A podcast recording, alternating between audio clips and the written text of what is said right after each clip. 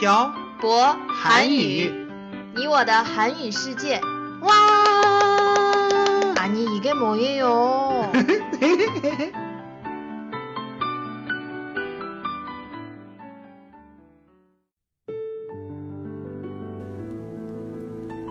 “跟朴博学韩语”，请在淘宝搜索店铺“朴博韩语”查看课程详情。欢迎大家一起来学习。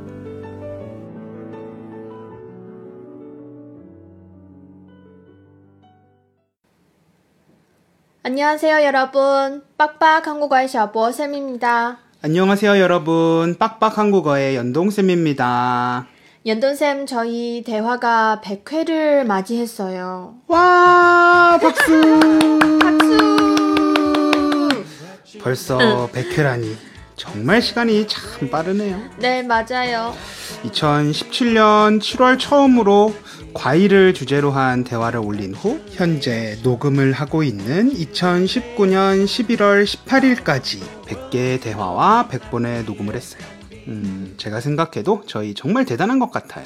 저희가 녹음한 내용을 어디 어디에 올리고 있는지 알아요? 저희 공종하오하고 시말라야, 음, 음, 왕이위윤, 음. 그리고 아이폰에 있는 팟캐스트에 올리고 있는 거 맞죠?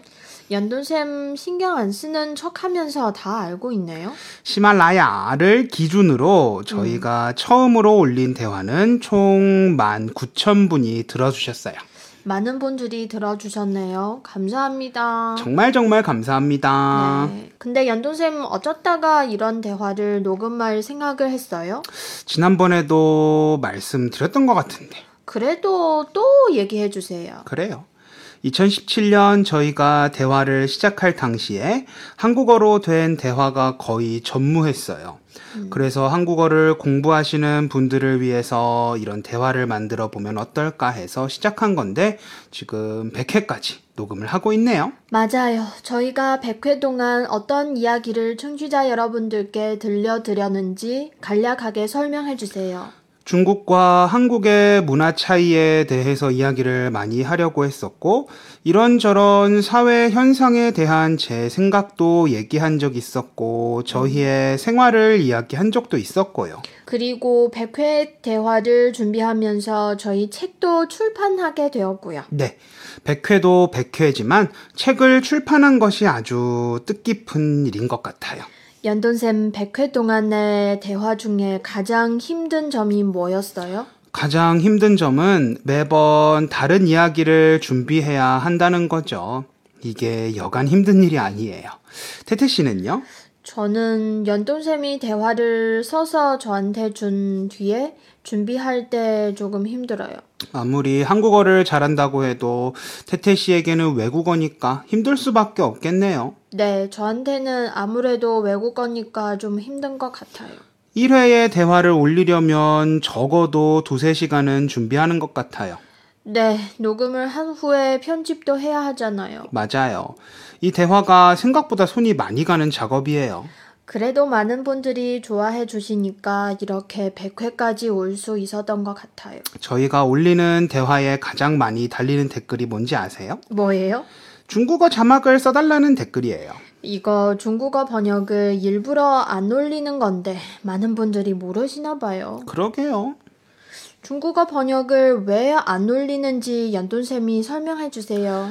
중국어 번역을 올리지 않는 이유는 아, 사실 너무 귀찮기 때문이에요. 진짜요? 장난이고요.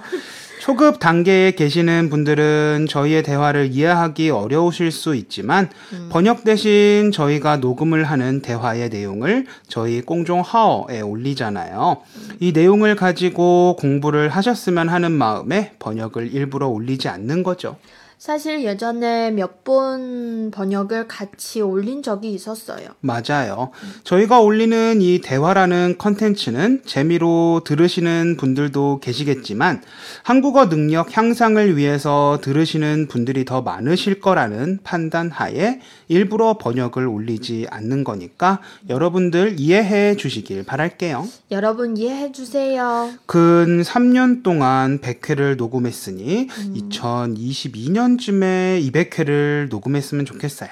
200회가 뭐예요? 1000회까지 해야죠. 1000회까지 할 내용이 있을까요? 청취자 여러분들께서 댓글에 듣고 싶은 내용을 많이 남겨주실 거예요. 저도 어떤 내용을 녹음할지 생각 많이 해볼게요. 여러분들도 댓글에 듣고 싶으신 내용을 많이 남겨주세요. 남겨주세요. 오늘 내용은 여기까지 할까요? 네, 연돈쌤 오늘도 수고하셨어요. 네, 태태 씨도 수고하셨어요. 오늘은 대화 100회를 맞이하여 저희 둘의 소감을 간략하게 이야기해 봤습니다. 저희 대화를 들어주시는 청취자 여러분들께 정말 감사드립니다. 여러분들이 계시지 않았다면 100회도 없었을 거예요. 항상 감사드립니다, 여러분. 그럼 저희 101회에서 만나요. 오늘 내용은 여기까지 하겠습니다. 지금까지 빡빡 한 국어의 샤보쌤과 연동쌤이었습니다. 들어주신 분들 감사합니다. 다음에 봐요. 안녕. 안녕.